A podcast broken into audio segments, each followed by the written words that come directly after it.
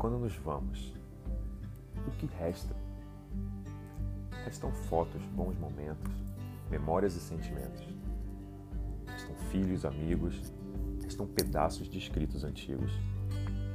Resta saudade, poesia, resta rima e melodia. Restam dores, restam amores, restam plantas, árvores, flores. Que plantamos, semeamos, se o que temos para doar, doamos. E vamos para outros planos, de espíritos alados que evoluíram depois de humanos. Morte é renascimento. Meu pai disse isso em alma, pois na terra só acreditava em matéria e envelhecimento. Mas é mutação. Não envelhecemos.